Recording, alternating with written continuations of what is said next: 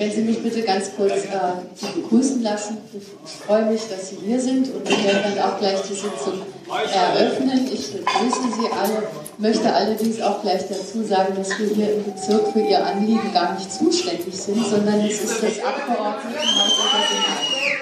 Wir werden Ihr Anliegen, wir werden, wir werden Ihr Anliegen, wir werden Ihr Anliegen weitertragen. Wir werden Ihr Anliegen weitertragen. Die Fraktionen hier werden die Anliegen weitertragen Nein, macht nicht. Nein, das ist kein Argument. Die BVV und das Bezirksamt Friedrichshain-Kreuzberg sind für Ihr Anliegen nicht zuständig. Bitte sehr,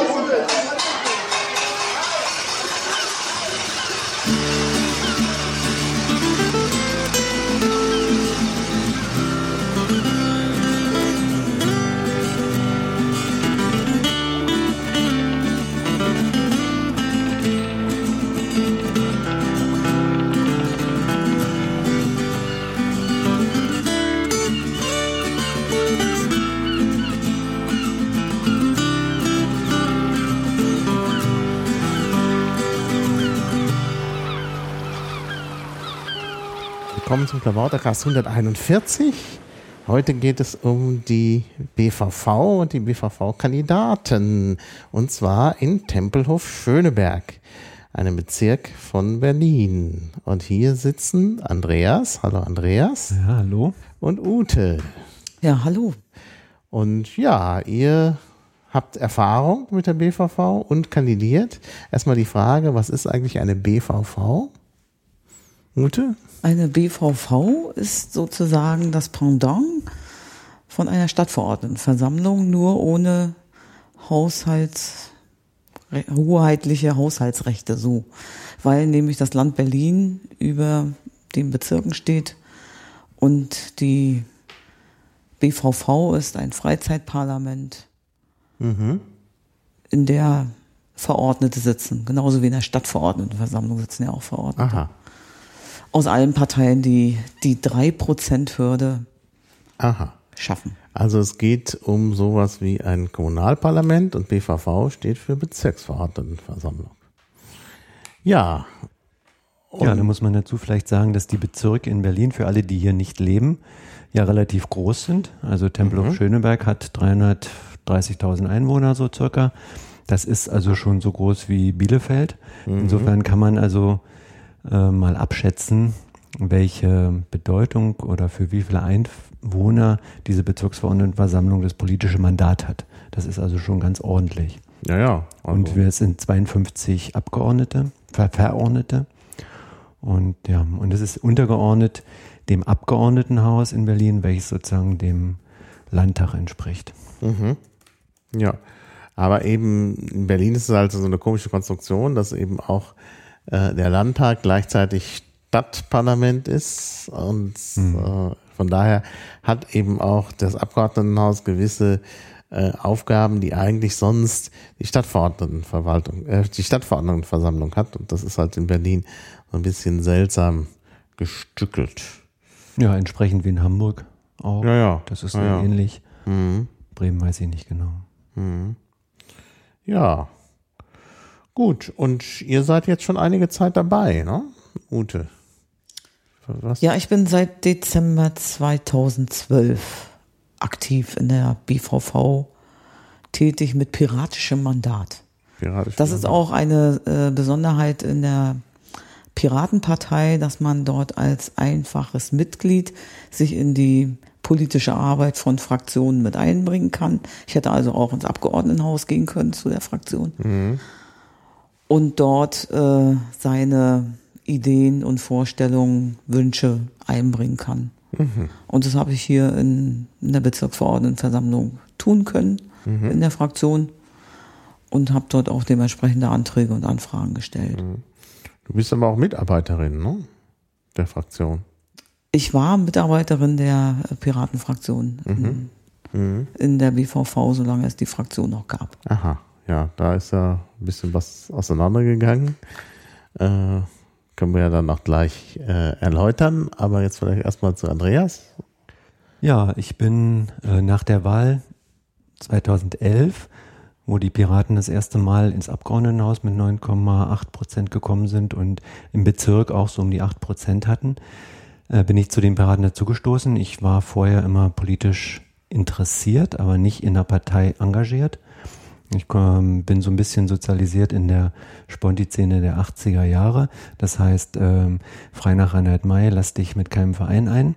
Das war mein Wahlspruch und ich habe erst dann aus meiner persönlichen biografischen Situation heraus, dass in äh, die äh, Söhne inzwischen so alt sind, dass sie für sich selber sorgen können und ähm, ja sehr selbstständig sind, wieder Zeit gehabt, auch auf beruflicher Situation Zeit gehabt, mich jetzt mal mit Politik einzulassen. Und die Piraten waren für mich die erste Wahl mhm. als ganz neue Bewegung ähm, im politischen Spektrum eben nicht etabliert. Und das hat mich fasziniert. Und da habe ich bin also ich bin ja nicht vorher Mitglied gewesen, also auch nicht gewählt, keine Funktion, habe aber seit 2011 die Fraktion, die aus vier Leuten bestand, in Tempelhof Schöneberg ausführlich begleitet, also permanent in ihrer Arbeit begleitet, beraten, mit, mitgearbeitet. Ja, und alle Höhen und Tiefen, die es da so gab, erlebt. Ja, ja, ja, ja. Klar, äh, da gab es ja auch einige Höhen und Tiefen. Da können wir ja gleich drüber sprechen. Also, es gibt die Piraten in der BVV jetzt seit 2011, also genauso wie im Abgeordnetenhaus. Und äh, also sagt es, vier Leute waren da und das hat sich dann doch irgendwie dann verkleinert, wenn ich das richtig sehe.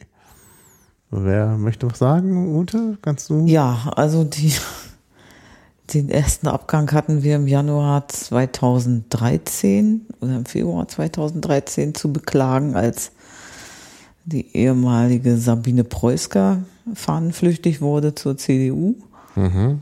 Ja, das hat uns natürlich alle sehr erstaunt, weil wir nicht dachten, dass das gut zu den Piraten passt. Also, ja. Ja, es ist auch vorher schon ein Verordneter aus privaten Gründen, mehr oder weniger, als er war Student und mit dem Studium, das ging in eine andere Richtung, ist er schon abgetreten, aber konnte noch ersetzt werden durch Nachrücker. Ja, das geht ja. Also wenn jemand ja. sein Mandat niederlegt und ist ein Nachrücker da, was ja nicht überall der Fall war. Richtig. Aber bei uns war das der Fall. Äh, da konnte dann jemand nachrücken, genau. genau. Aber nachdem Sabine weg war, waren es eben nur noch drei. Und drei ist ja die Mindestanzahl an Verordneten, um eine Fraktion bilden zu können. Mhm. So, und dann ist äh, seinerzeit noch Stefan Schulz-Günther mhm. äh, nach Brandenburg verzogen. Und wenn man mhm. seinen Wohnsitz nicht in Berlin hat, dann kann man eben sein Mandat nicht mehr wahrnehmen.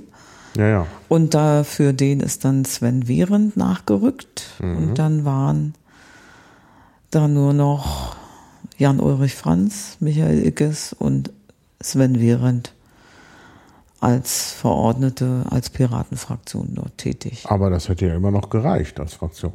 Ja, wenn die gut zusammengearbeitet hätten. Ja. Ja, und das äh, funktionierte nicht gut und äh, dann ist, hat sich die Fraktion aufgelöst. Naja, Michael Ickes ist aus der Fraktion ausgetreten. Aha, ja. Also die haben sich nicht aufgelöst, die anderen beiden hätten zähneknirschend mit ihm auch noch weitergearbeitet, aber mhm. ähm, Michael Ickes hat so einen Machtanspruch gehabt, ähm, dass er versucht hat, die anderen beiden zu erpressen, wenn man ihm nicht äh, gewisse Sachen dort einräumt, dann verlässt er die Fraktion und das hat er dann getan. Ja, ja. Und wie ging es dann weiter?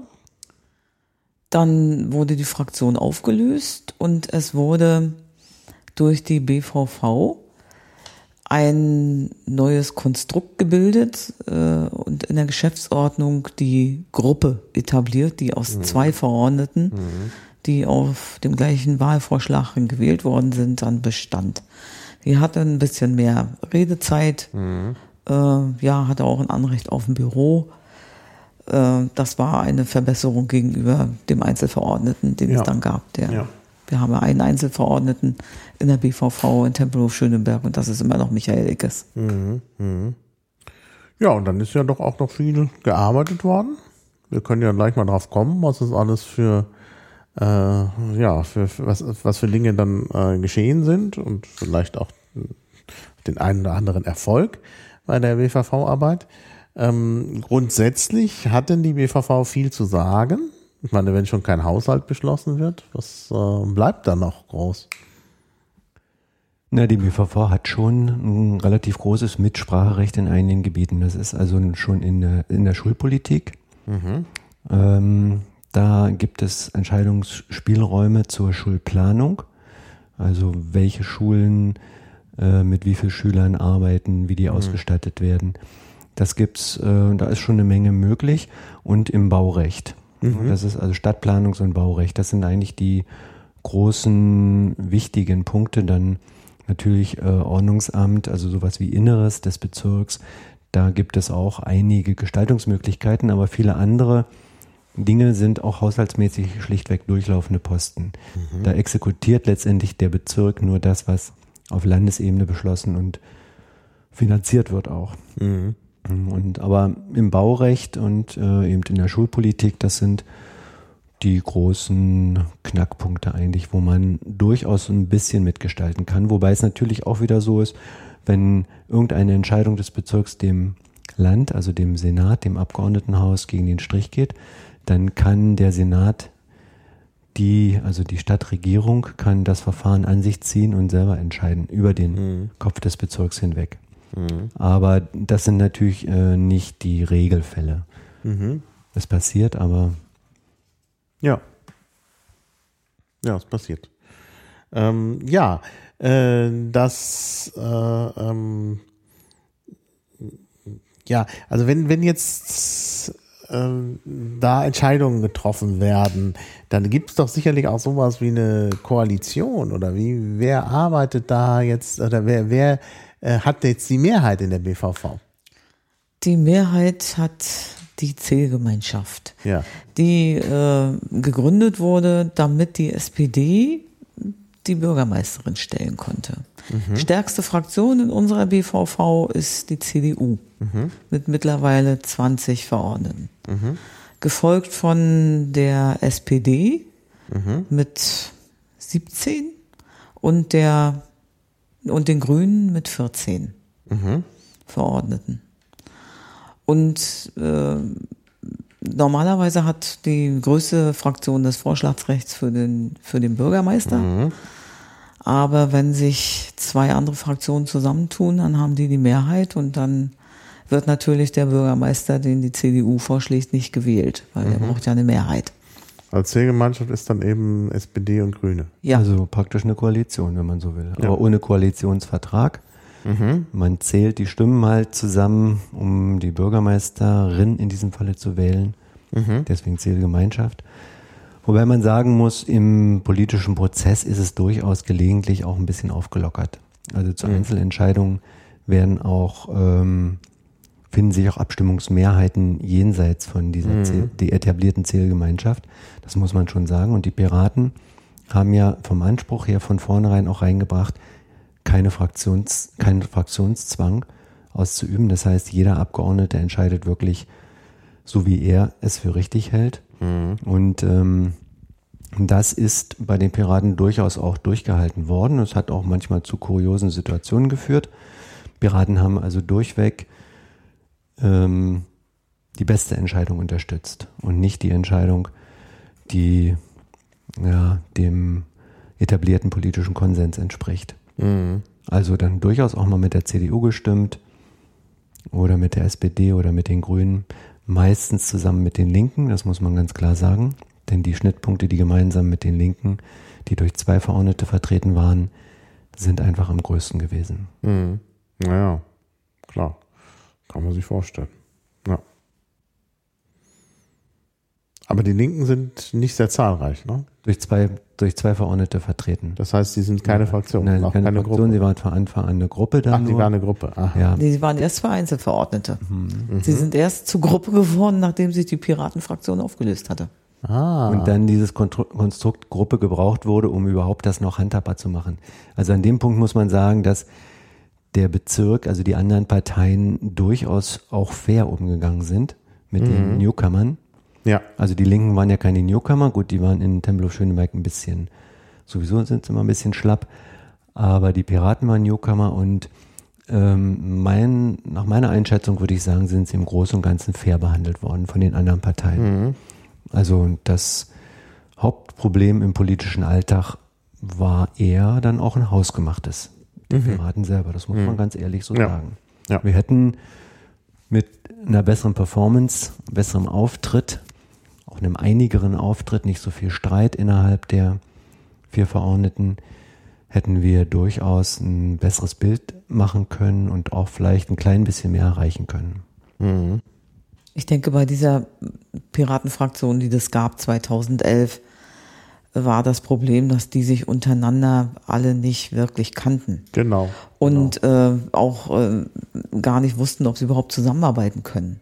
Und die Charaktere waren dann doch so unterschiedlich und manch einer hat sich da auch erst so ein bisschen entpuppt, Mhm. äh, dass es für den einen äh, unerträglich wurde. Mhm. Nicht nur dieses äh, innere, äh, durch diese inneren Spannungen, sondern auch das, äh, weil er erstmal gemerkt hat, was BVV-Arbeit eigentlich meint. Mhm. Und hat dann gemerkt, das liegt mir gar nicht, das, was hier gemacht Ja, ja. wird, Ja, ja. wie das hier läuft, das ist überhaupt nicht meins. Genau. Ja. Also Und das war da- sicherlich auch ein Problem, ja. Ja, und da, daran krankt es. Und Mhm. das ist, ähm, wird sich nicht wiederholen. Weil die Leute, die jetzt kandidieren, wissen, worauf sie sich einlassen. Mhm. Zum einen und zum anderen alle gut miteinander können. Ja, ich glaube auch. Aber das ist ein wirklich großer Unterschied. Wir müssen ja äh, sehen, äh, es waren ja damals äh, ja eben tatsächlich Newcomer, die keine Erfahrung hatten. Auch niemand wusste genau, was es ist, diese BVV.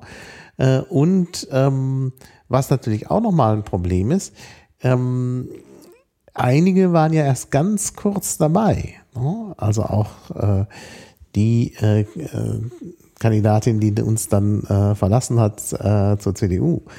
Äh, und äh, die ist halt gleich aufgestellt worden, weil eigentlich, das war ja das Problem, es wurde ja im Grunde am Anfang praktisch jeder auf, aufgestellt. Wer, wer hier schrie, wurde aufgestellt. So war es ja.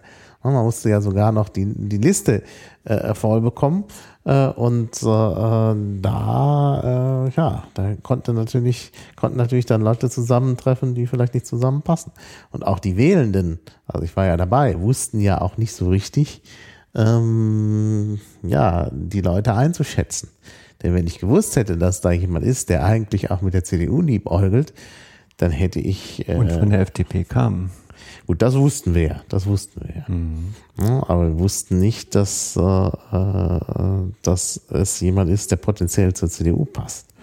Ja, das, Also vielleicht muss man dazu auch ein bisschen selbstkritisch sagen, die Piraten sind eigentlich an ihrem zu schnellen Erfolg auch gescheitert.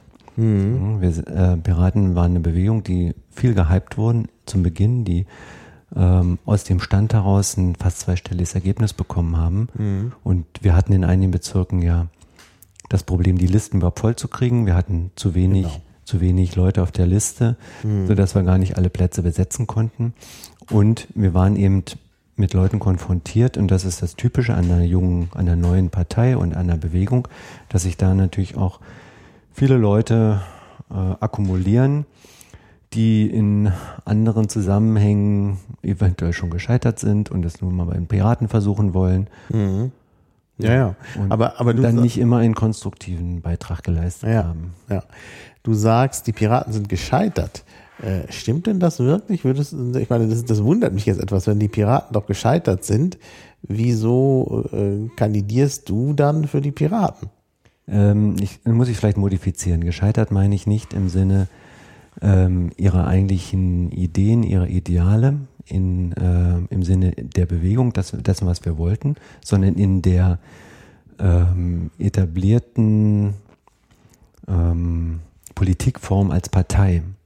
Das haben wir nicht so ausfüllen können wie, können, wie wir es eigentlich wollten. Wir haben das Konstrukt Partei gewählt, um im etablierten äh, Prozess teilnehmen zu können, um gewählt werden zu können. Das ist natürlich in der parlamentarischen Demokratie schlichtweg notwendig, obwohl wir eigentlich vom Konzept her nicht auf eine Partei ausgerichtet waren. Denn viele unserer Konzepte, die ich auch weiterhin vertrete, gehen ja mm, davon aus, dass wir eigentlich die ähm, parlamentarische Demokratie, die wir in unserem Land, in Deutschland haben und die sich bis jetzt durchaus auch bewährt hat, mhm. Ähm, reformieren müssen. Wir müssen mhm. Zukunftsmodelle entwickeln. Ja. Wir müssen ausgehen von dem guten Stand, den wir haben und äh, den ich nachträglich auch nicht kritisiere. Ich kritisiere nachträglich nicht die anderen Parteien, die ähm, durchaus auch viel Vernünftiges und Gutes gemacht haben.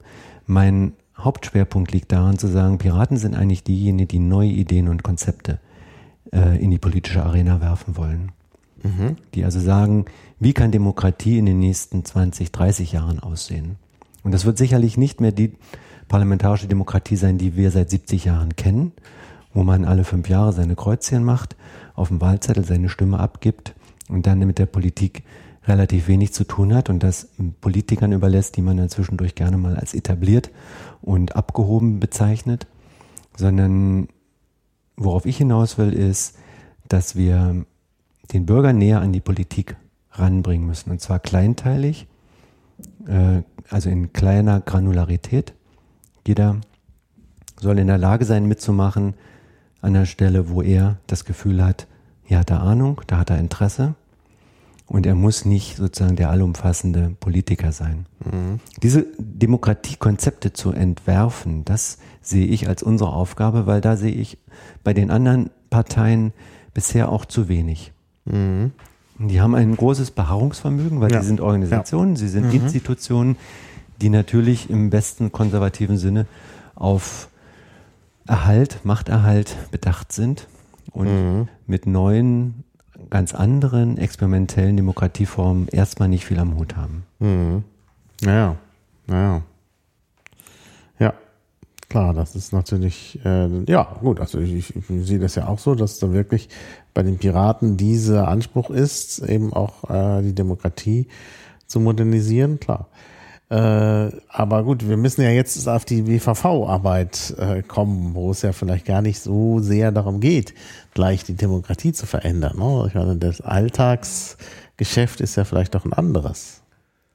Ja, da haben wir schon zu tun, ein bisschen Transparenz in die politische ja. Arbeit zu tragen mhm. und sind damit äh, ein paar Mal schon gegen die Wand gelaufen. Wir werden natürlich uns deswegen nicht abschrecken lassen. Aber wir haben äh, versucht, dass die BVV, äh, also die, die BVV-Sitzungen übertragen werden mhm. durch einen Livestream und durch Video. Und äh, das war, als wenn man ein Wespennest gestochen hätte. Da kamen dann solche Sachen wie Persönlichkeitsschutz von Verordneten und dass dann dass die Übertragung unterbrochen werden muss, wenn einer was dagegen hat. Und das waren ganz hohe Hürden mit einmal, also das ging ja gar nicht. In anderen Bezirken wird es gemacht. Mhm. Und äh, ja. in Tempelhof Schöneberg ist dann den letzten Antrag, den ich gestellt habe, war dann einfach auf einen Livestream nur auf Tonbasis, damit keiner zu sehen ist. Aber auch das war nicht möglich, ging nicht. Mhm. Mhm. Oder was ganz Einfaches, ein freies WLAN in mhm. die BVV-Sitzung zu bringen, ja. damit die Verordneten ähm, sich äh, informieren können im Internet, wenn irgendwelche Sachverhalte mhm. angesprochen werden. Mhm. Das geht nicht. Ah ja. Es ist, und das ist ein Ding, das, man glaubt es nicht, aber es ist ein Ding der Unmöglichkeit. Mhm. Gibt's nicht. Mhm. Weil die anderen dagegen sind. Ja. Und ich kann nicht nachvollziehen, warum die dagegen sind. Ja, das kann man nicht nachvollziehen. Und das wird hm, sicher. Für mich ist das durchaus schon verständlich. Das ist das, was ich eben sagte. Ähm, etablierte Politik hat ein hohes Beharrungsvermögen. Ja, und richtig. sie möchten ja, ja. sich natürlich nicht in alle Prozesse auch von jedem reinsehen lassen. Ja, das, das, das habe ich schon verstanden. Das, das, äh, du hast es gesagt und das ist sicherlich auch so. Nur ich verstehe dann nicht, warum nicht wenigstens WLAN. Ne? Ich meine, das ist ja eher ein, ein schafft eine zusätzliche Bequemlichkeit ja. und es guckt ja niemand rein. Das ja, das ist die eine Seite. Die andere Seite ist, dass der Zuschauer natürlich auch im Allriss ganz schnell ähm, durch Stichworteingabe äh, ah. gucken kann, was ist in dieser Beziehung schon gelaufen und wie was haben ist sich Alris? Äh, das ist das äh, Dokumentensystem äh, der mhm. BVV. Wenn ah, man ja. auf die mhm. BVV-Seite geht, im Internet eingibt, BVV Tempelhof Schöneberg, kommt da eine Startseite und dann kommt links ein, eine Spalte, wo dann drin steht, kleine Anfragen, Drucksachen, Sitzungskalender und so. Und da kann man dann eben auch eine Textrecherche machen. Und äh, da der Drucksachenlebenslauf, wie man das nennt, vom Antrag bis zur MZK, Mitteilung zur Kenntnisnahme, durch das Bezirksamt jetzt nachvollziehbar ist im, Inter äh, im Allriss, da kann man dann natürlich auch sehen, äh, wer sich wann wie positioniert hat. Verstehe. So, und wenn die heute das Gegenteil von dem erzählen, was sie vor drei Jahren erzählt haben, kann das natürlich peinlich werden und die Zuschauer auf den, auf den hinteren Rängen Ja. dort ein bisschen äh, erbosen lassen. Ja, die, die, die nutzen natürlich LTE inzwischen, denke ich. Ja.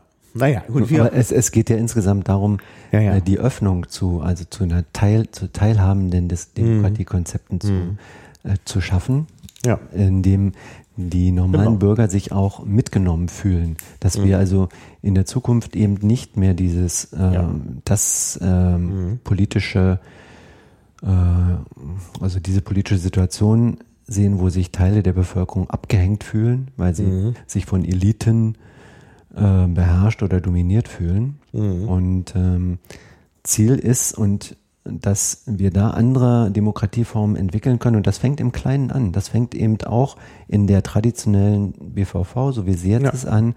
Da geht es also um Transparenz, dass die äh, Haushalte zum Beispiel offengelegt werden, dass jeder sich den Haushalt anschauen kann, dass ähm, zum Beispiel ein Antragsrecht von Bürgerinitiativen zu verschiedenen Ausschüssen zum Beispiel möglich wäre. Und dass man, und das ist ja auch ein großes Thema der Piraten gewesen, innovative Diskussions- und Abstimmungstools Ja, ja, mö klar. möglicherweise ausprobiert, sowas, was wir als Liquid Democracy bezeichnet haben. Mhm. Ja, da ist ja auch was passiert. Du hast ja eine Veranstaltung organisiert, auf der ich ja auch einen Vortrag gehalten habe für die äh, Mitglieder der BVV, also nicht die Piraten, sondern für alle Mitglieder der BVV. Und ist ja eigentlich auch erst ganz gut angenommen worden. Ja, es war damals ganz offensichtlich, dass die ähm, Verordneten noch nicht äh, reif waren dafür, dieses Konzept aufzunehmen, daraus was zu machen. Sie haben es zur Kenntnis genommen, mit Vorbehalten.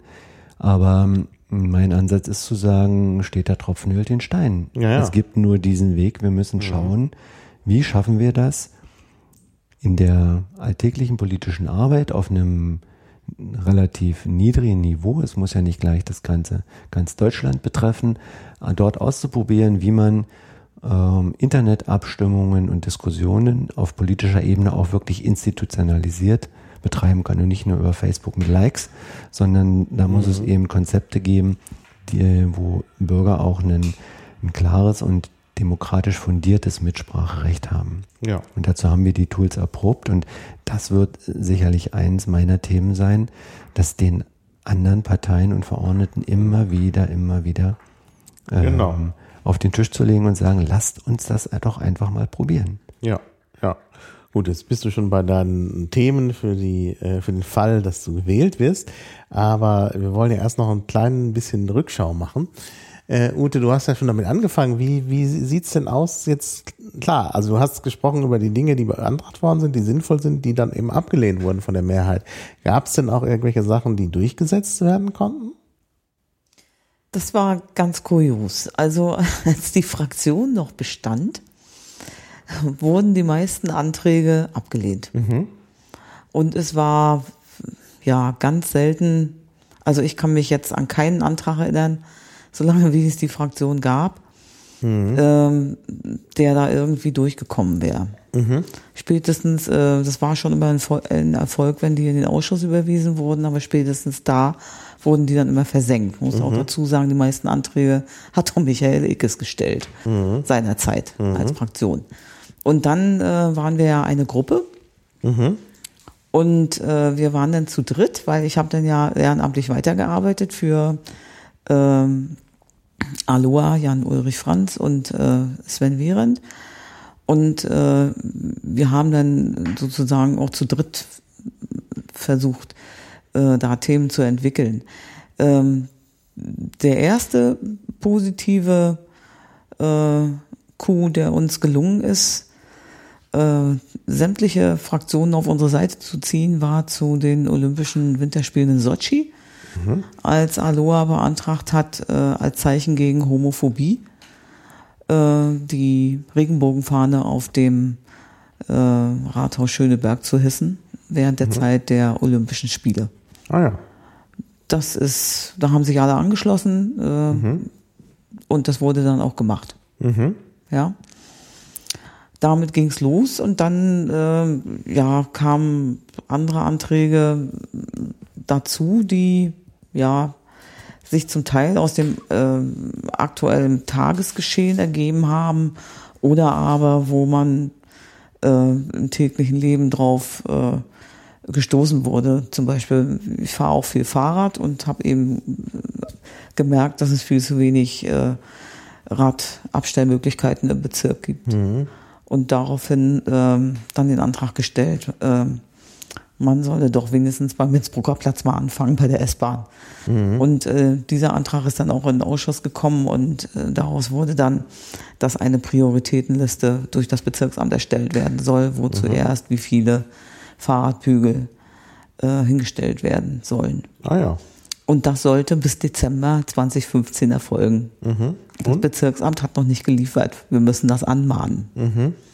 Ja. ja. Das wird Zeit, ja. Ja. Mhm. Ähm, sehr kurios äh, war Also es gibt auch ähm, Anträge, die werden sofort beschlossen, ohne Diskussion. Mhm. Ähm, der letzte Antrag, den ich gestellt habe, war der zum Tierschutz auf äh, den Flächen von Tempelhof Schönefeld sicherstellen. Es geht darum, mhm. dass äh, Wildtiere, die in Zirkussen und in Jahrmärkten so mitgeführt werden, äh, dass die solche solche Geschäfte bei uns in Tempelhof Schöneberg keinen Aufenthalt mehr bekommen weil mhm. die tierschutzgerechte Haltung der Tiere nicht gewährleistet mhm. ist. Mhm. Der ist sofort im Ältestenrat auf die Beschlussliste gekommen. Ah, die ja. Grünen haben sich noch angeschlossen und äh, der ist beschlossen ohne Diskussion. Mhm. Der ging durch wie Butter. Mhm.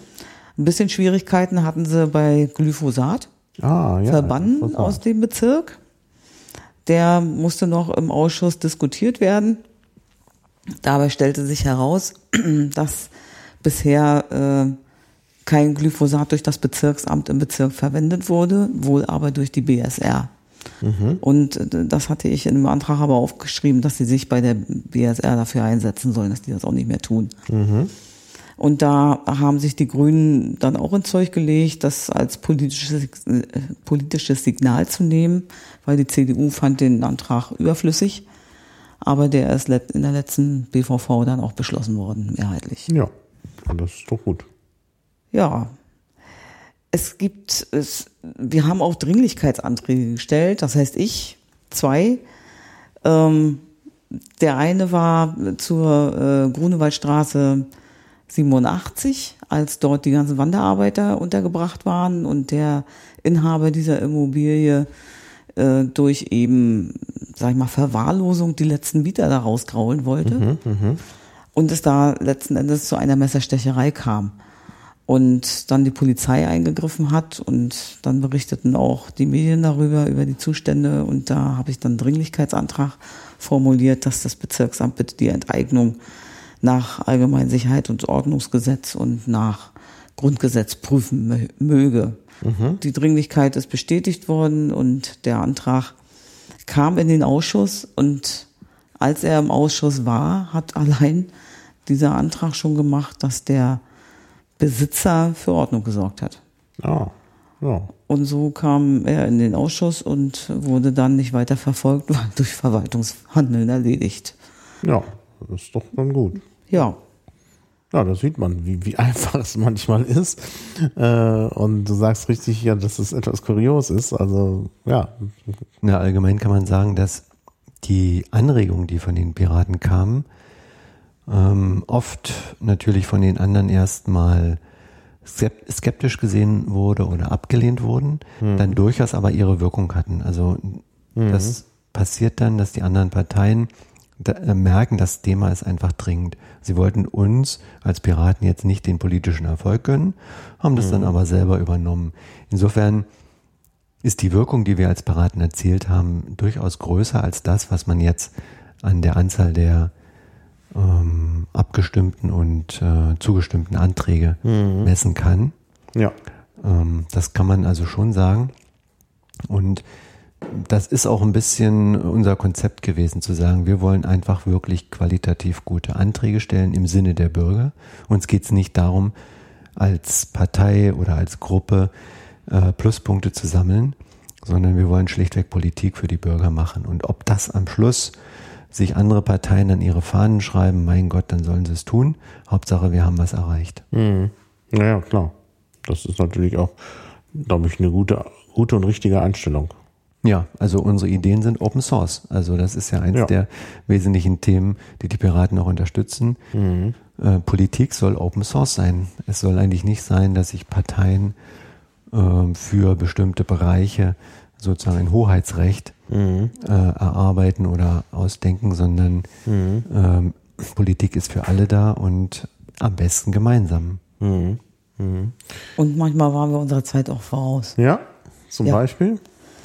Mit dem Antrag Radspurenfrei, Aktionstag im Bezirk, hat Aloha einen Antrag gestellt, dass äh, auf ausgewählten äh, Radspuren im Bezirk die Polizei, das Ordnungsamt äh, dort Kontrollen durchführen gegen die, gegen die Falschparker, also ah, ja. vorgehen damit die Aber Radspur frei bleibt. Da, da, sind doch die Piraten nicht ihrer Zeit voraus. Das ist doch selbstverständlich, dass das, dass das. Das war ein Antrag vom Juni 2015. Ah, ja. Und, Und dafür wurde er im Ausschuss Bürgerdienste Ordnungsamt niedergemacht. Mhm. Ja, also da war gar kein Verständnis mhm. äh, vorhanden, was äh, das soll. Und das würde nur Ressourcen binden und nichts bringen. Mhm.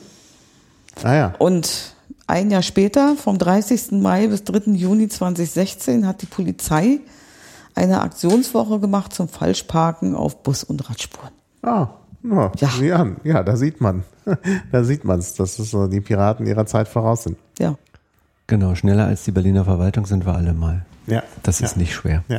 Naja, aber dass man erst dann noch äh, da äh, ausgelacht wird, hinterher ist ja. dann offizielle Politik, ist schon, schon interessant. Ja, wirklich, wirklich. Also ich, ich erinnere mich auch, dass wir äh, in Berlin 2011, also vor der Wahl, haben wir diskutiert über über ähm, äh, ja äh, über den Umgang mit Verkehr in der Stadt und über Shared Space. Ja, und äh, im letzten Jahr wurde dann das erste Shared Space Projekt in Tempelhof Schöneberg umgesetzt, nämlich die Maßenstraße. Mhm. Jetzt sagen viele, das sei vielleicht nicht so gelungen, äh, aber jetzt im Sommer äh, ändert sich die Meinung und ich höre jetzt mehr positive Stimmen. Aber immerhin, also wir haben das damals schon besprochen, als das noch keiner ernst genommen hat und inzwischen gibt es das. Mhm. Also von daher glaube ich, dass man auch aus der Opposition heraus so einen gewissen Druck auch aufbauen kann. Nur, dass die anderen halt das nicht gerne zugeben, dass sie dann doch diese Meinung übernommen haben und nicht selber auf die Idee gekommen sind. Mhm. Ja, Ute, ich sehe da, du hast da noch einiges auf deiner Liste. Was? Äh, noch nee, so viel habe ich gar nicht mehr. Hast du gar nicht mehr? Nee. Äh, schön ist, ist ja auch der Antrag mit dem Ticket S für 24 Euro. Ja.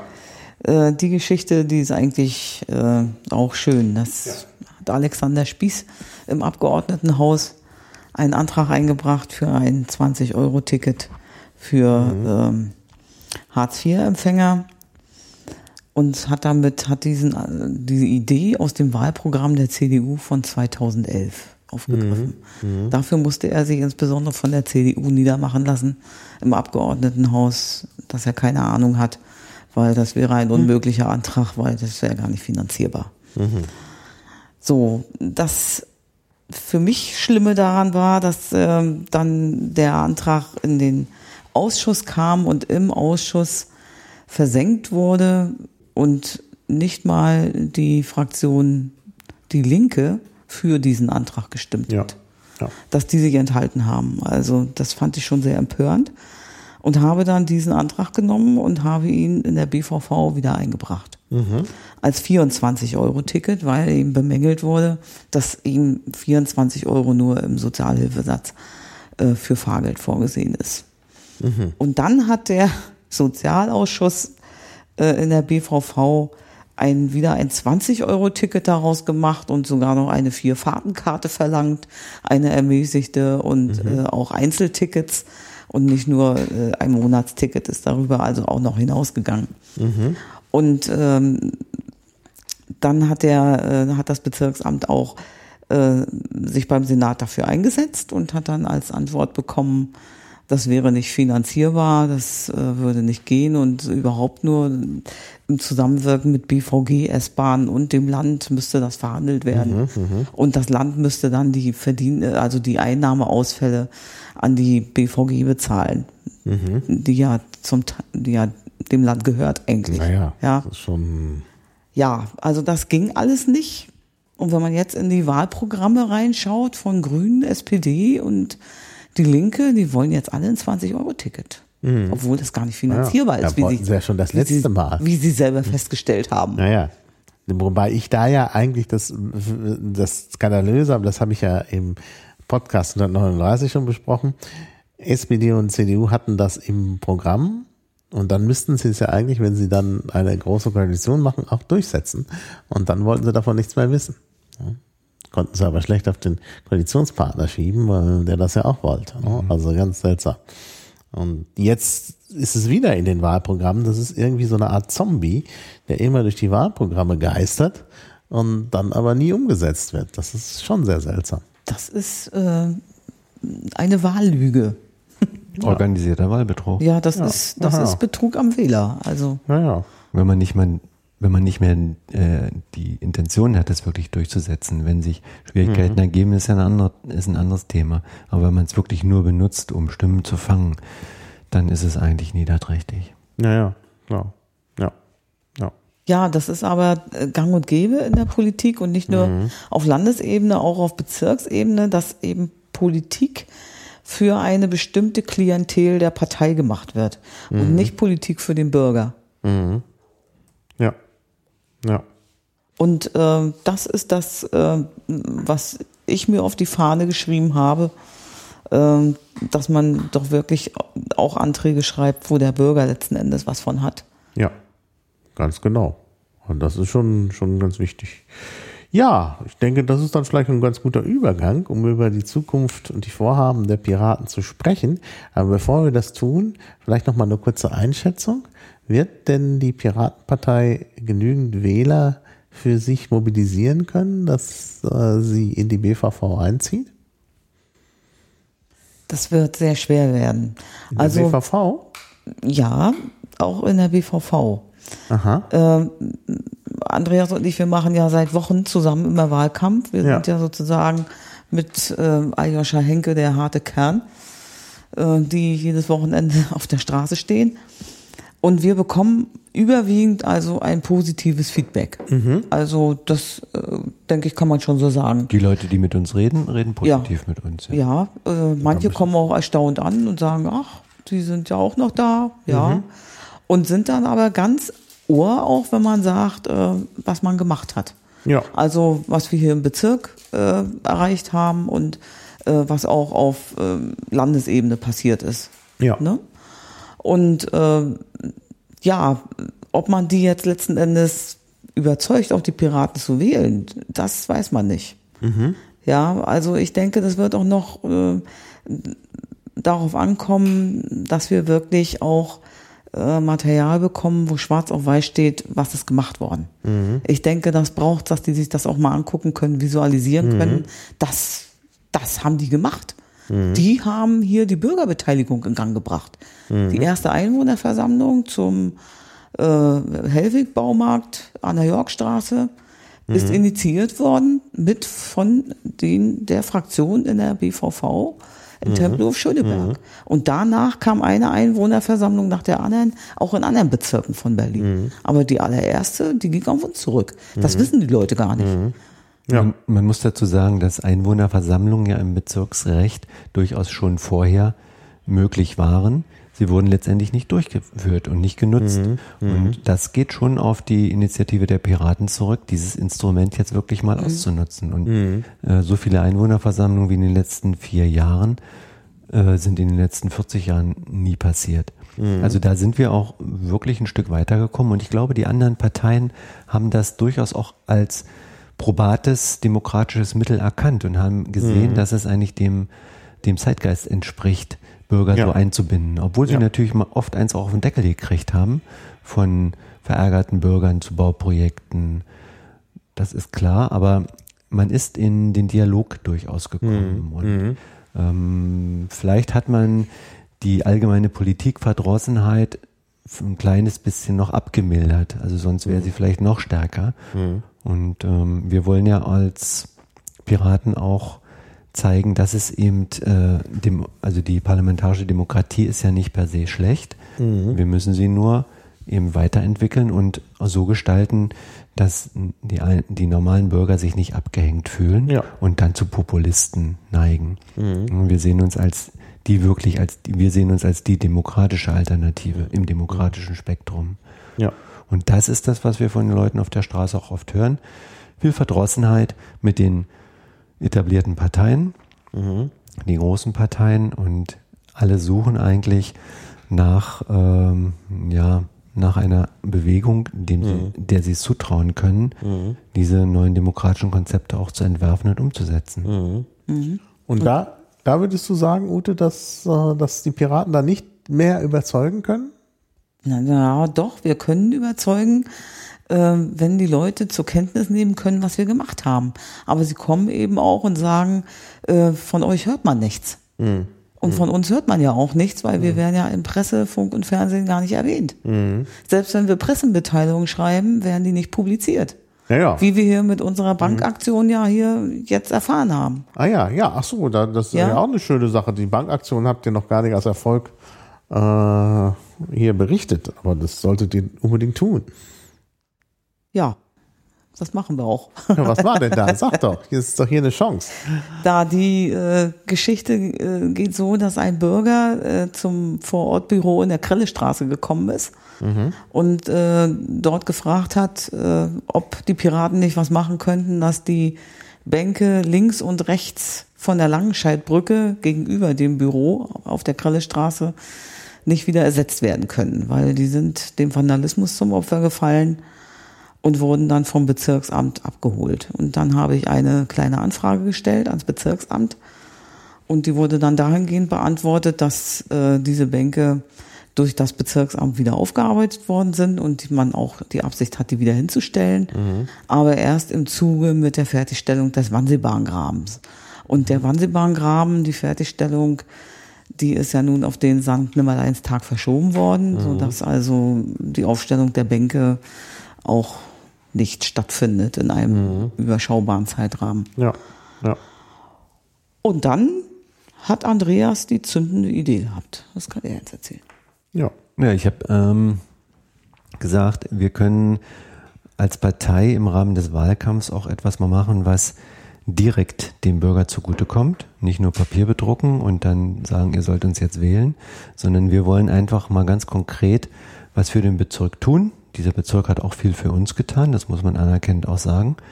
Und ich habe äh, den Vorschlag gemacht, Wahlkampfgelder, die wir sonst eben für Infomaterial verwendet hätten, dazu zu nutzen, äh, fünf Bänke zu kaufen und die dort aufzustellen. In einer, ja, in einer selbst, selbstorganisierten Sponti-Aktion. Und ähm, die sind als Piratenbank bezeichnet und wir sehen das so ein bisschen scherzhaft auch als Bankenrettung. Tempelhof Schöneberg, auch mit kleinem Geld möglich, nicht nur mit Milliardenbeträgen. Ja, und die Bänke stehen da jetzt, sind gut angenommen von Vorbeikommenden und von Anwohnern, Ja. die dort gerne sitzen und auch das freie Internet nutzen, was ähm, ähm, Standort dieser Bänke Genau. Es ist verfügbar nicht ist. nur eine Bankenrettung, sondern es ist auch eine Datenbank. Datenbank, genau. ähm, sind Datenbänke sogar. ja, und Also man kriegt da Daten von über Freifunk. Genau. Und das war, ja, das war eigentlich das Konzept, also ein Beispiel zu setzen und zu sagen, wir engagieren uns für den Bezirk. Leute, Bürger, engagiert euch für euren Bezirk. Denkt euch was aus, macht einfach was. Denn auf Verwaltung und Politik kann man sich nicht immer verlassen. Also Ja. auf Politik. Politik hat oft auch die an den anderen Parteien ganz gute Ideen, aber oft scheitert es in Berlin daran, dass die Verwaltung sagt, das geht nicht, wir haben kein Geld, wir haben keine Leute, wir haben keine Zeit und äh, im Notfall gibt es dann irgendeine EU-Verordnung zur EU-weiten Ausschreibung von irgendwelchen Projekten, die dann Ja. am Schluss alles wieder äh, ins Nirvana verfrachten. Und diesen Weg können wir als Bürger auch überwinden, indem wir einfach sagen, wir nehmen das einfach mal in die eigene Hand. Wir machen das jetzt einfach mal. Ja. So. Und das ist nicht, das ist nicht mal ziviler Ungehorsam in dem Sinn, sondern das ist einfach einfach ziviles mal- Engagement, was Ja, den. Einzelnen nicht Genau. viel kostet, aber der Gemeinschaft auch viel bringen kann. Ja. Klar. Nee, also das ist wirklich eine, eine, eine schöne Sache. Also, klar.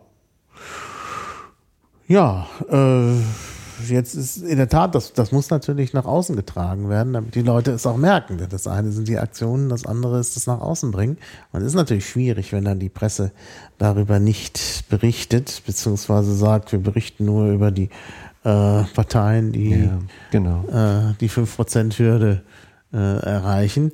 Aber es geht ja im Bezirk gar nicht um die 5%-Hürde, sondern wie schon gesagt wurde, um die 3%-Hürde.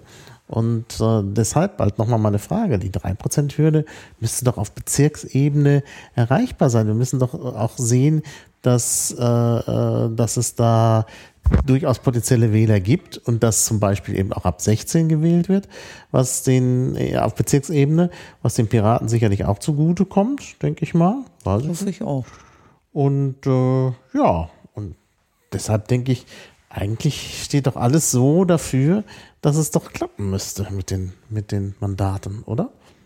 Ja, wenn man drei Prozent erreicht, dann ist ja erstmal einer drin. Ach so. Dann Ach ist so. erstmal einer drin. Ach so. So, und dann braucht man eben fünf Prozent, um wenigstens drei reinzukriegen. Ja, verstehe. Und dann ist man eine Fraktion. Ach so, ja, das ist natürlich nochmal ein extra Aspekt. Ja, ansonsten Ja, ja. Mit 4, Komma noch was Prozent äh, sitzt man zu zweit drin. Mhm. Mit zwei Einzelverordneten. Ah ja. Und die BVV hat die Geschäftsordnung gerade in der letzten Sitzung wieder geändert. Mhm. Es wird keine Gruppen mehr geben. Oh, Die sind abgeschafft. oh.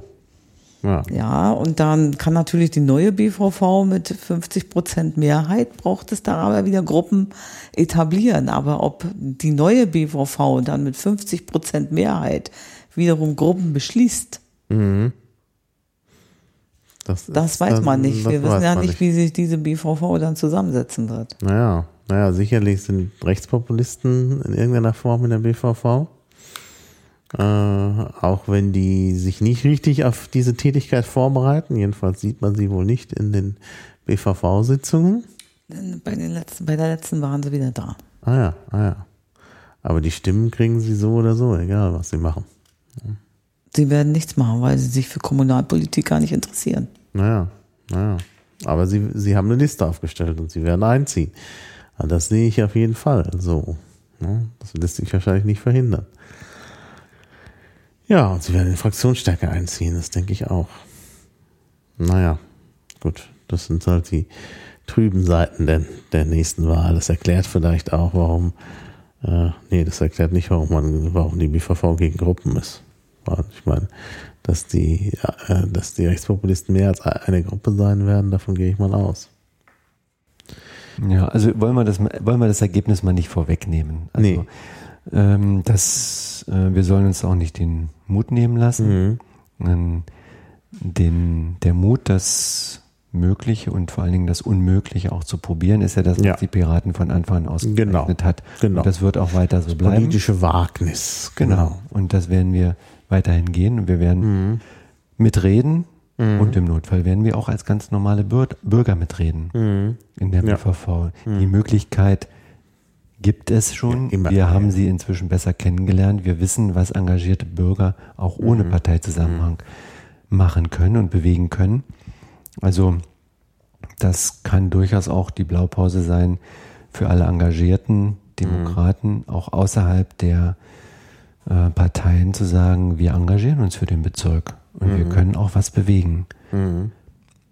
Da will Ja. ich also keinem den Mut nehmen, äh, zu sagen, weiß ich, wenn wir jetzt nicht äh, so und so viel Prozent erreichen, dann geht hier gar nichts mehr.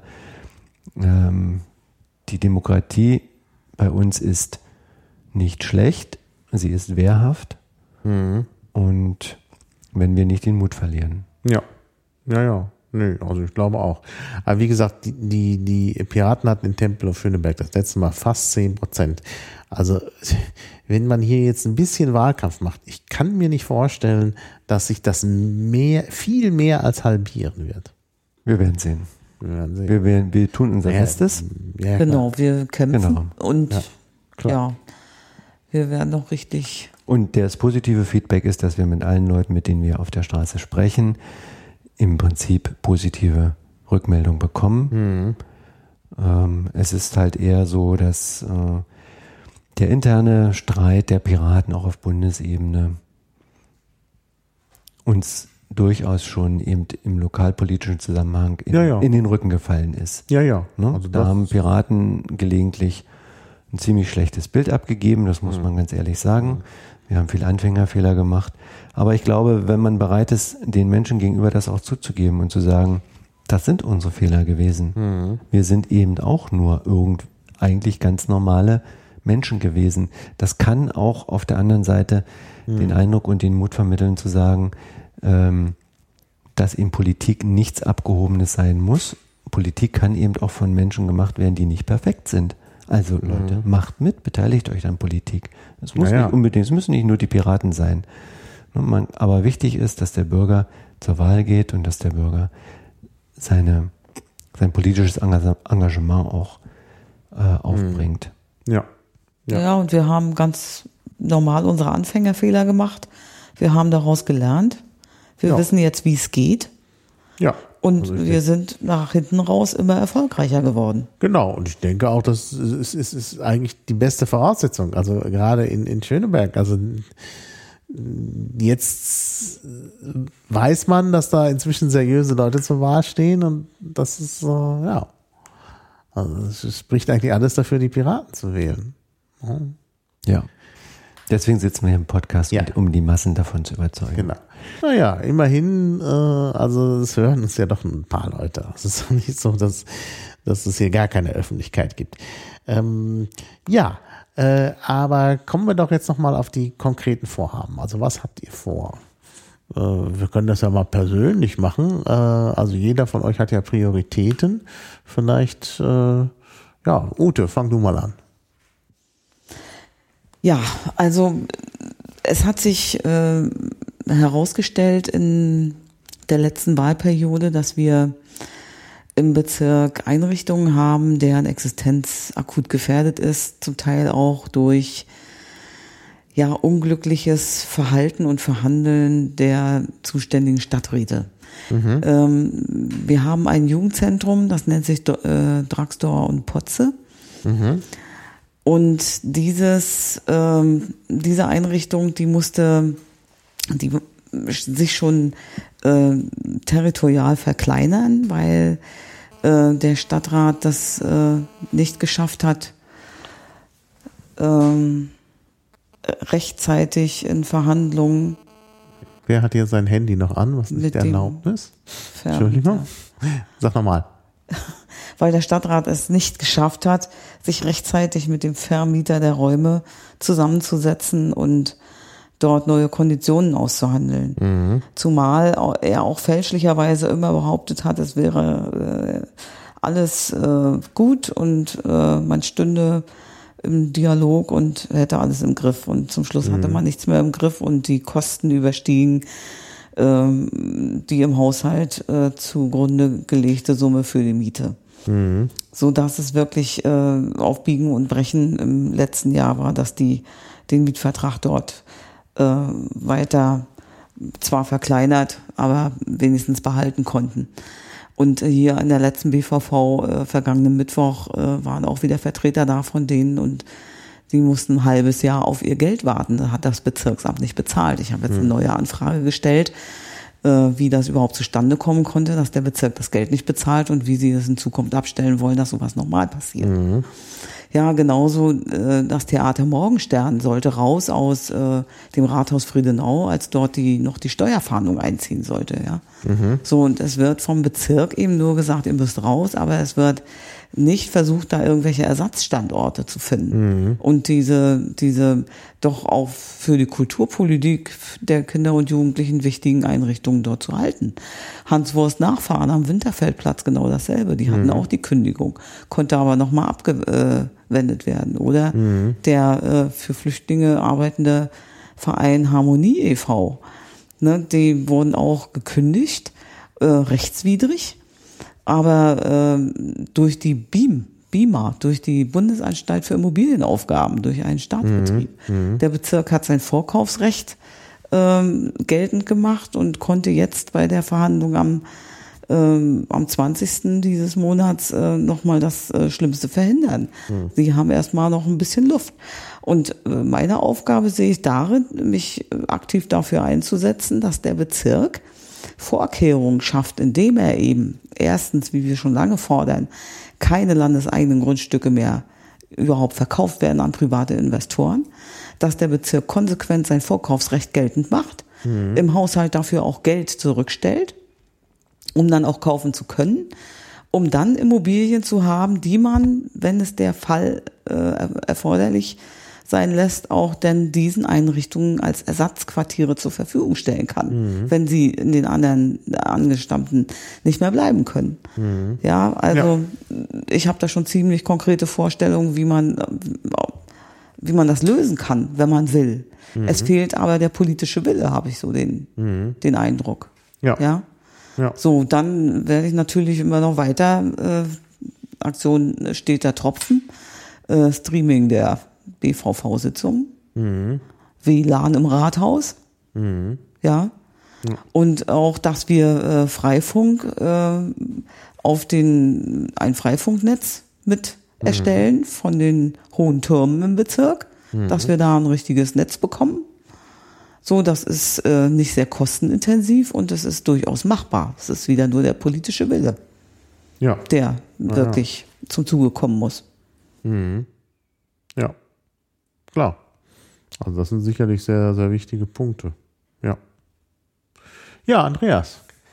Ja, mm, ein paar Sachen hatte ich vorhin schon erwähnt. Ähm, Schwerpunkt bei mir ist eben auch, es geht um die äh, Form der demokratischen Teilhabe, also hier die Transparenz in der politischen Arbeit, also dass alle Protokolle und Tondokumente von Sitzungen der BVV wirklich mhm. offengelegt werden. Mhm. Die Protokolle sind bis jetzt, würde ich sagen, rudimentär. Sie sind da, es gibt sie.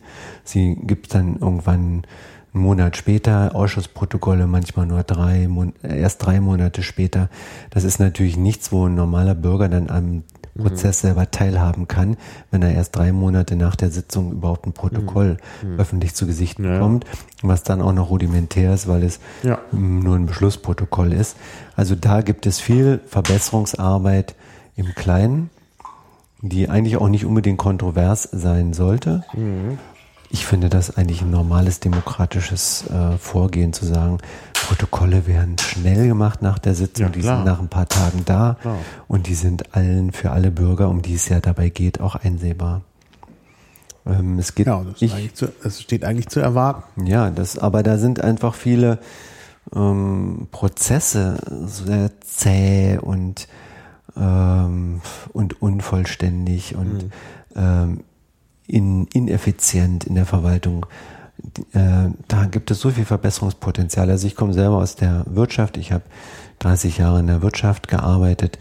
Ähm, da geht das alles viel äh, normaler, schneller und, und effizienter. Und diesen Stil möchte ich gerne auch in die öffentliche äh, Verwaltung zumindest teilweise reinbringen, zu sagen, lasst uns das was sowieso das Normale ist, doch effizient und schnell machen, mhm. damit es uns nicht blockiert in den eigentlich wichtigen politischen ja. Themen. Ja, klar. Und Offenlegung der Haushaltspläne in der Form, dass man sagen kann, Einnahmen, Ausgaben, die ein normaler Bürger auch verstehen kann und nicht ähm, in einer Klaus verklausulierten Form, die manchmal sogar den Eingeweihten nicht mehr verständlich ist.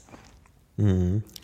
Das Antragsrecht von Bürgern- und Stadtteilinitiativen hatte ich schon erwähnt, dass die sich nicht unbedingt immer nur über Parteien, also an mhm. Parteien wenden müssen und über Parteien das einbringen können, sondern Ähm, bis jetzt gibt es also nur eine Bürgerfragestunde in der BVV, wo Bürger einzelne Fragen stellen dürfen, aber es sollte auch wirklich weitergehen, dass Bürger auch, ähm, wenn sie sich zu Initiativen zusammengeschlossen haben, Anträge stellen können und nicht erst eine Partei gründen müssen für irgendwas.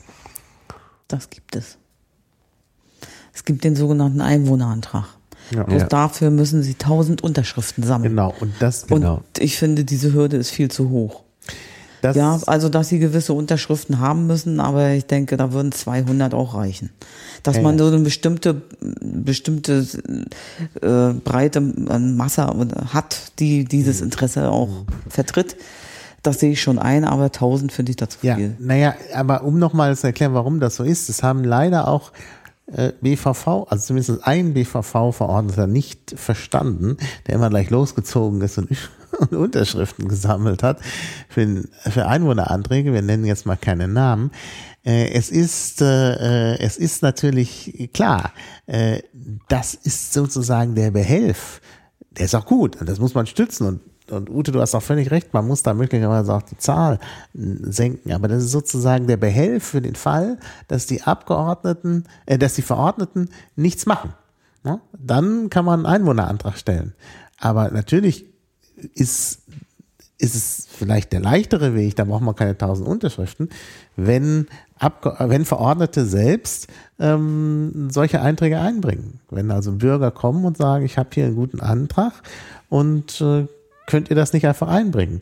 Und da gibt's ja solche Konzepte bei der Piratenpartei, nämlich offene Anträge, Open Antrag, ähm, dass halt die Möglichkeit besteht, eben über die Piratenfraktion entsprechende Anträge reinzubringen. Und erst wenn das nicht funktioniert, dann kann man halt äh, äh, hergehen und sagen, okay, dann, dann muss es eben ein Einwohnerantrag sein. Aber ich denke, der erste Weg sollte doch sein, auf dem, also mit, mit so einem Mittel wie Open Antrag, also äh, offene Anträge, dass eben Bürger über die Piratenfraktion Anträge stellen können, dass dieser Weg äh, eben offen ist. Mhm.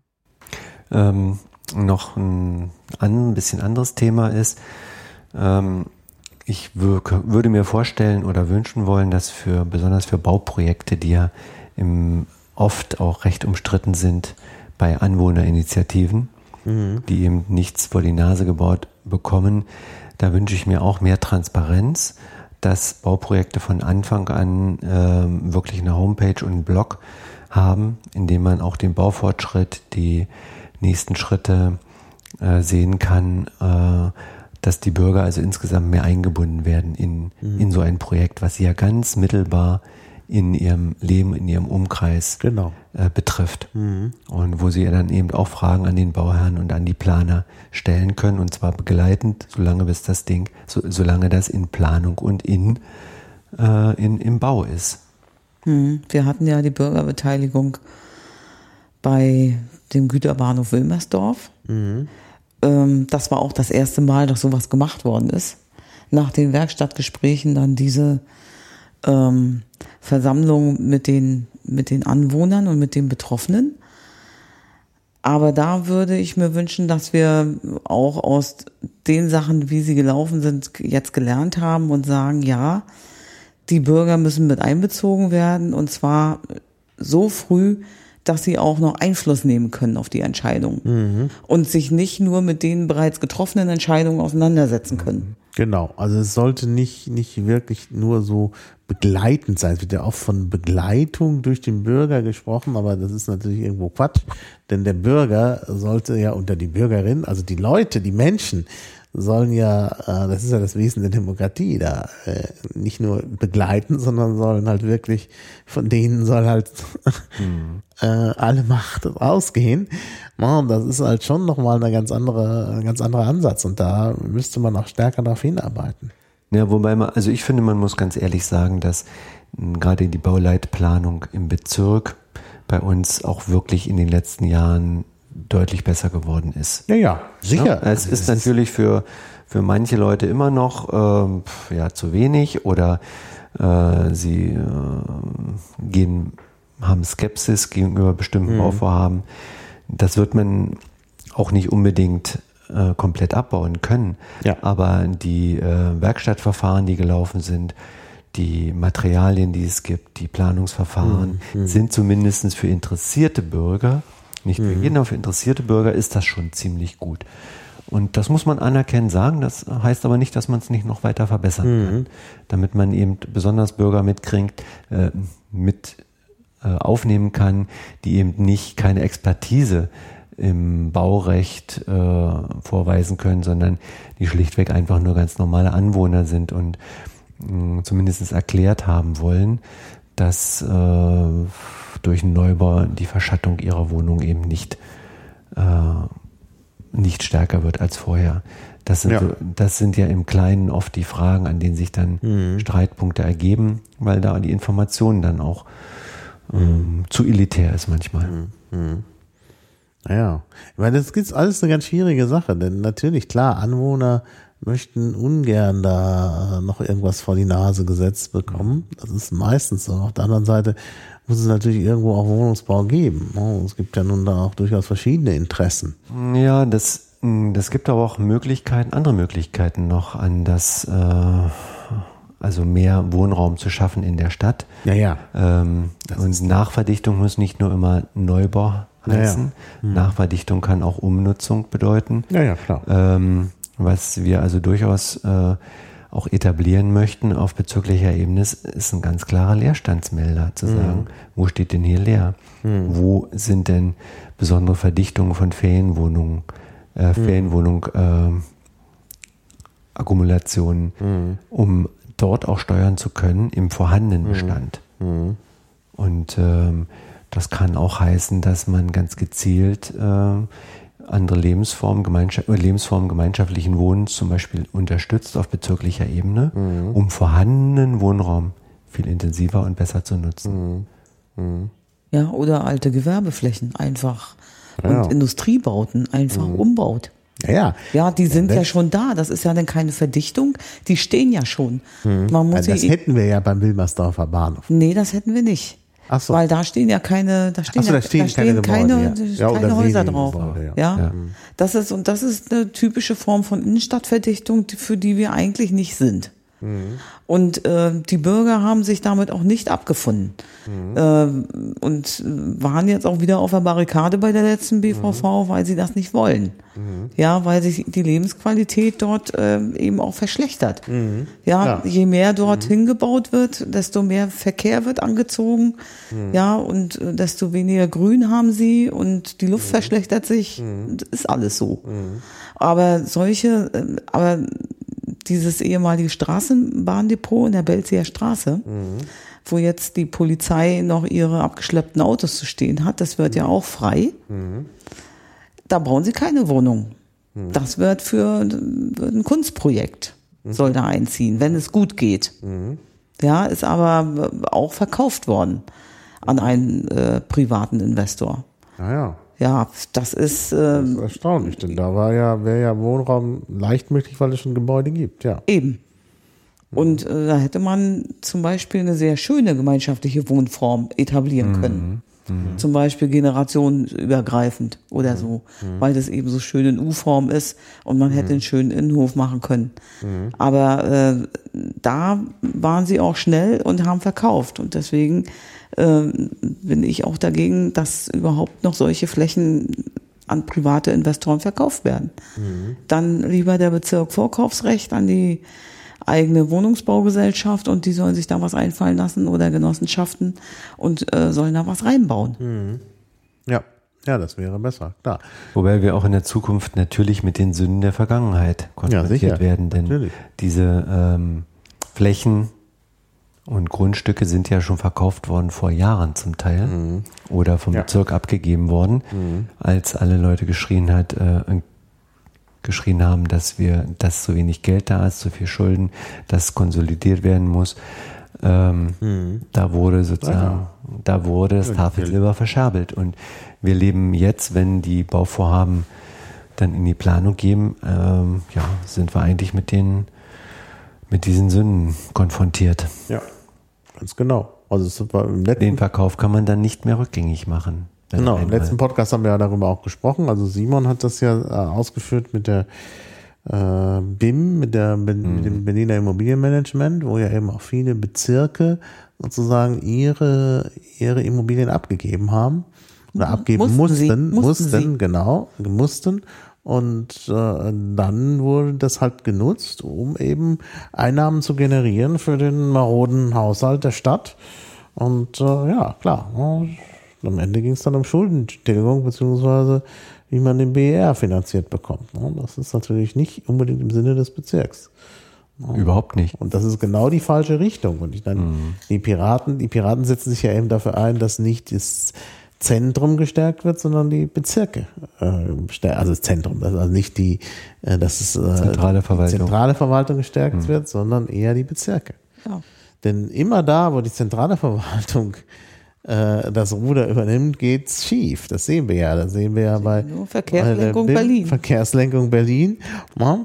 Und, äh, ähm, und alles andere. Meine, Lageso oder die ganze Problematik mit der zentralen Terminverwaltung bei den Bürgerämtern.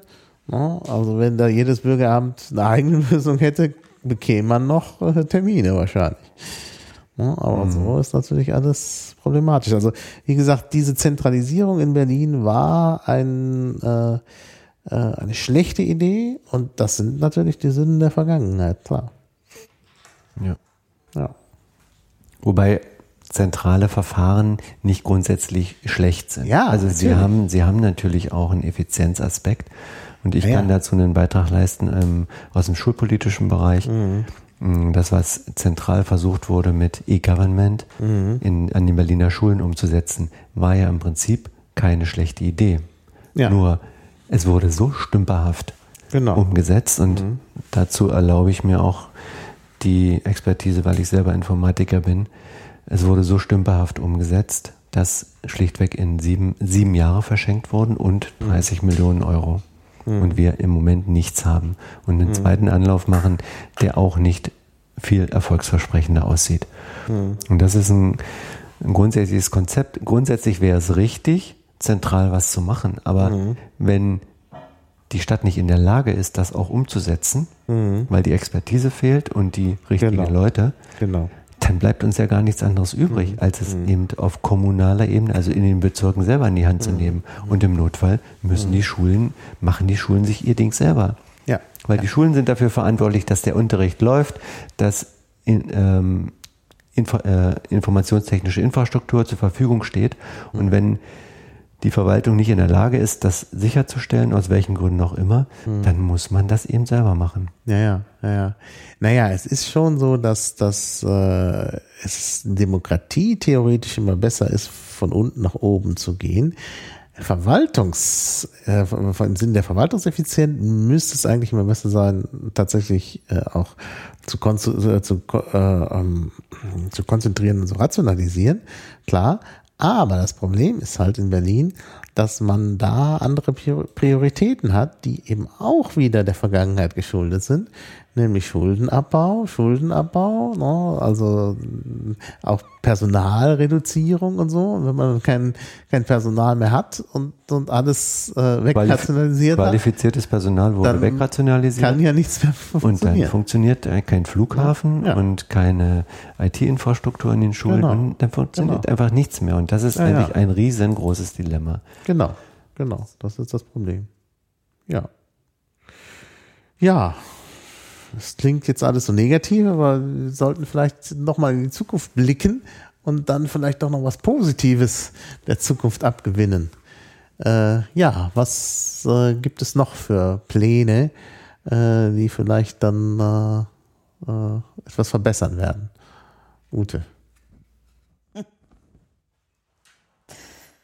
Also es würde schon viel verbessern, wenn wir wieder in Fraktionsstärke in die BVV einziehen könnten, Naja, weil wir dann ähm, ja eine viel größere Durchschlagskraft haben, als wenn man nur als Einzelverordneter oder zu zweit dort sitzt.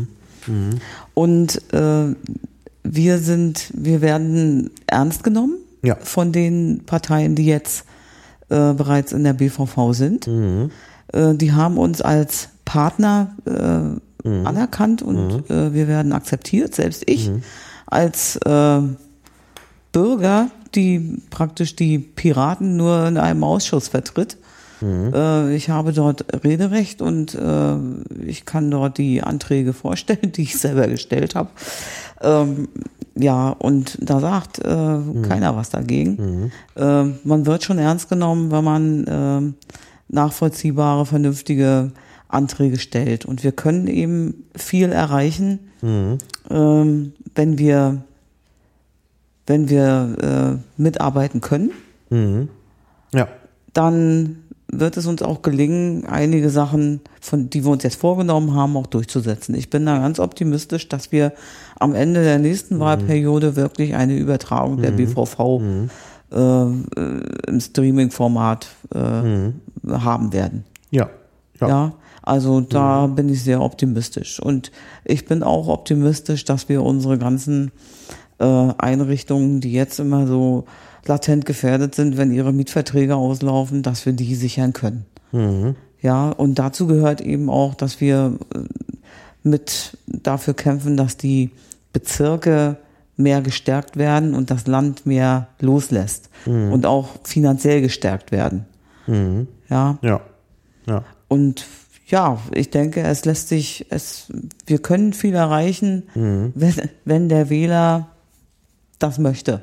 Ja ja, wenn er möchte, dass für ihn was gemacht wird, dann muss er uns wählen und dann mhm. wird auch was passieren. Ja. Wir sind die einzige Partei, die ihr Wahlprogramm wirklich umgesetzt hat. Mhm. Oder versucht hat, es umzusetzen. Ja, ja. Ja, und also nicht. Ist relativ viel umgesetzt worden und das eben in der Opposition. Das ist schon erstaunlich. Ja. Wenn man sich denkt, wenn man guckt, was denn nun die Regierungsparteien mit ihren Wahlprogrammen gemacht haben, dann ist man doch ein bisschen entgeistert. Aber das habe ich ja nun schon im vorletzten Podcast thematisiert. Ja, klar.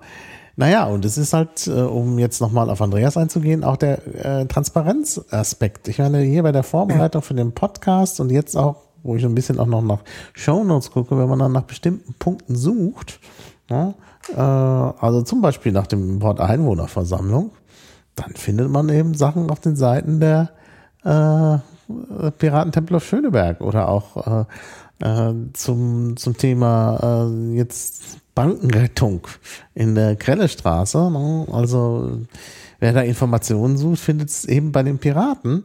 Äh, und das ist, zeigt ja auch, dass so eine gewisse Transparenz äh, stärker da ist. Denn komischerweise findet man diese Themen, die Schöneberg ja eigentlich betreffen, jetzt nicht gleich bei der SPD oder bei der, bei der CDU. Die haben sicherlich auch Webseiten, aber Google zeigt die nicht in der gleichen Priorität an. Und ich, es ist jetzt natürlich nicht so, jetzt kann man sagen, ja, ich suche mit Google und da sind bei den Voreinstellungen, weiß Google schon, dass ich mich sehr für Piratenseiten interessiere. Also ich habe jetzt hier auch mal äh, andere Suchmaschinen am Start, DuckDuckGo zum Beispiel, und es ist auch da so, dass man die Piraten-Links irgendwie leichter findet. Also da ist schon was dran, dass die Piraten an sich durch ihre Existenz schon für mehr Transparenz äh, sorgen. Mhm. Ja, Andreas. ja, ähm, ich will mich nochmal zu meinem Hauptschwerpunkt äußern, mehr direkte, mehr direkte Demokratie auch mhm. zu etablieren. Das ist ja ein Punkt, der mir im Straßengespräch auch dann oft kontrovers vorgehalten wird, nach dem Motto, mhm. ja, da sieht man ja, wohin das führt mit dem Brexit. Wenn, wenn das, wenn das Volk erstmal abstimmen darf, das doofe Volk, dann kommen auch manchmal falsche Sachen bei raus. Mhm. Und ähm, das ist ein Punkt, wo ich sage, ja, das mag sein, das muss man auch ganz ehrlich so sehen. Ich denke aber trotzdem, dass wir den Mut haben können, direktdemokratische Ansätze weiter zu verfolgen und weiter zu entwickeln. Da muss man sicherlich ähm, dann auch drüber nachdenken, für welche Entscheidungen welche Quoren sind. Also ich hätte einen Brexit, eine Brexit-Entscheidung zum Beispiel nicht mit einem 50-Prozent-Quorum durchgeführt, sondern sagt, bei sehr wichtigen Entscheidungen muss man natürlich andere Quoren haben. Ja, ja. Ähm, ja, das ist eigentlich aber, auch ganz wichtig. Also das ja. ist auch mit mir nicht unver also das ist mir nicht verständlich für eine äh, äh, für eine Verfassungsänderung und so braucht man in der Regel in Deutschland auch äh, mhm. mehr. 75. Ja. Und, und, und äh, da geht's halt plötzlich bei dem Brexit mit 51 Prozent. Das spaltet doch die Gesellschaft. Richtig, aber das, das heißt noch lange nicht, dass direkte Demokratie deswegen schlechter oder risikobehafteter ja, ja, ist. Ich denke, es kann eigentlich nur in diese Richtung gehen, wenn wir die demokratische Teilhabe wirklich stärken wollen. Wenn wir eben nicht in eine Spaltung zwischen politischen Eliten und dem nicht mitgenommenen Bürger, äh, wie es oft so formuliert wird zurzeit und wie man es ja mhm. auch in aktuell bei dem Wahlkampf in den USA ansatzweise sieht, wo also eine, ein Trennungsstrich zwischen den politischen Eliten und dem ähm, normalen Bürger eigentlich hergestellt wird. Das können wir uns nicht auf Dauer leisten und wir müssen jetzt die passenden Konzepte entwerfen. Mhm. mhm. Und ähm, die Beteiligungskonzepte ja. auf, niederschwell auf niederschwelligem Niveau sind für mich ein Punkt, äh, wo man ansetzen könnte, wo man auch wirklich Mut zeigen kann, ohne dass dadurch gleich unsere Gesellschaft geschädigt wird oder mhm. zusammenstürzt. Mhm. Und ich möchte eigentlich anderen diesen Mut machen und zu sagen, lasst es uns einfach mal probieren. Ja. Und das ist für mich auch ein sehr zukunftsweisendes und mhm. hoffnungsvolles Konzept, mhm. weil ich gehe davon aus, dass immer mehr Menschen klar werden wird, mhm. dass es in diese Richtung gehen muss. Und vielleicht werden nicht wir Piraten den Ton dabei angeben, Mhm. Aber ich denke, dass wir den Prozess befördern können. Ja, ja. Ich glaube auch. Ich glaube auch. Also das ist sicherlich richtig. Ja, also es lohnt sich, sich bei den Piraten zu engagieren, auch in Temple of Schöneberg, höre ich hier heraus. Und äh, es lohnt sich natürlich insbesondere die Piraten auch zu wählen. Ne? Insbesondere auch in Temple of Schöneberg. Natürlich auch. Absolut. Auch fürs AGH, klar. Ja. Aber beim AGH gibt es halt die 5%-Hürde, da weiß man nicht, ob es klappt. Ich hoffe natürlich. Äh, aber beim, bei, in Temple of Schöneberg, denke ich, ist das äh, sehr im Bereich des Möglichen, dass äh, Piraten dort einziehen werden. Aber natürlich möglich ist auch dort in Fraktionsstärke. Nun ist das, wie ich schon sagte, leichter zu erreichen in Temple of Schöneberg als auf Landesebene. Ja, weil Temple of Schöneberg ist einfach ein un äh, unheimlich lebendiger attraktiver und vielfältiger Bezirk, mhm. weltoffen und auch innovativ. Und ich muss sagen, ich bin, ich bin stolz auf diesen Bezirk, mhm. stolz auf diese Stadt, in der ich lebe. Und das mhm. hat mich zu dem politischen Engagement auch veranlasst. Mhm. Mhm. Ja. Ja, ja, ich bin mir nicht sicher, ob man wirklich so stolz auf Berlin sein kann. Wenn man Doch, im, sieht, Großen, was hier im Großen und Ganzen schon. Ist. Im Großen und Ganzen schon. Und mhm. ich nehme natürlich, wenn ich sage, ich bin stolz, nehme ich mir auch das Recht heraus zu sagen, was läuft schief und was können wir mhm. besser machen. Mhm. Aber ich bin nicht ja. der Nörgler, der sagt, alles ist scheiße. Nee, das sicher, nein, das sagt ja niemand. Ich meine, das würde, das, das stimmt ja auch nicht, weil wir ja sehen, wie viele Leute nach Berlin kommen.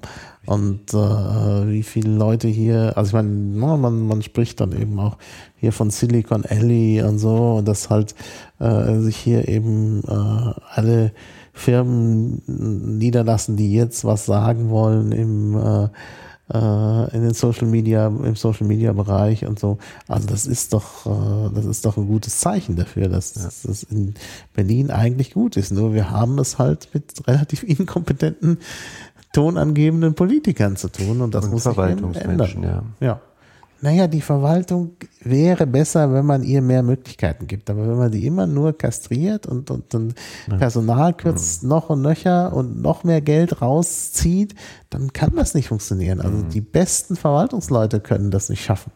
Ja? Also das ist doch klar. Naja, aber Berlin ist begehrt und ich mhm. glaube, jeder, jeder, fast jeder europäische Student träumt davon, in Berlin mal studieren zu können. Hm. Also gerade bei, ja. bei, jungen Leuten ist es sehr. Ja, ja bei sehr jungen beliebt. Leuten auf jeden Fall. Aber nicht nur da. Also ich, äh, äh ich habe ja nun mit Kollegen zu tun, die, die alle nicht in Berlin sind und wo man dann immer hört, äh, oder, ne, weil ich ja in, äh, außerhalb Berlins arbeite und wo man dann auch immer hört, dass äh, äh, die Leute dann äh, noch wenig Verständnis haben, dass ich da immer noch in Berlin bin. Äh, aber gleichzeitig gibt es auch wiederum sehr viele, die das sehr gut verstehen können und äh, die da auch so ein bisschen neidisch sind. Also das ist durchaus auch generationenübergreifend, das, das Interesse an Berlin. Hm. Ja. Ute. Berlin ist ja auch eine Stadt der unbegrenzten Möglichkeiten. Genau.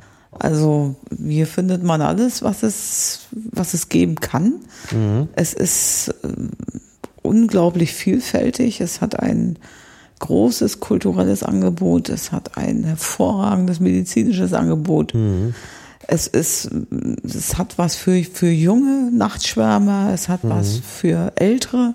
Mhm. Wir haben, wenn man davon ausgeht, Berlin, und das bricht sich auch auf die Bezirke so runter, ein Viertel der Bevölkerung ist 60 plus, mhm. sind Senioren. Ja. ja. ja. Und gerade für diese äh, Bevölkerungsgruppe wird hier sehr viel getan. Mhm. Ja. Ja, die, wo sie auf dem Land oder in Kleinstädten alleine rumsitzen, mhm. da haben sie hier die Nachbarschaftszentren. Mhm. Ja, wo ja, sie hingehen können. Es äh, gibt Seniorenclubs, die Veranstaltungen machen und mhm. ja, das ist äh, hier in Berlin alles möglich. Mhm. Was willst du mehr?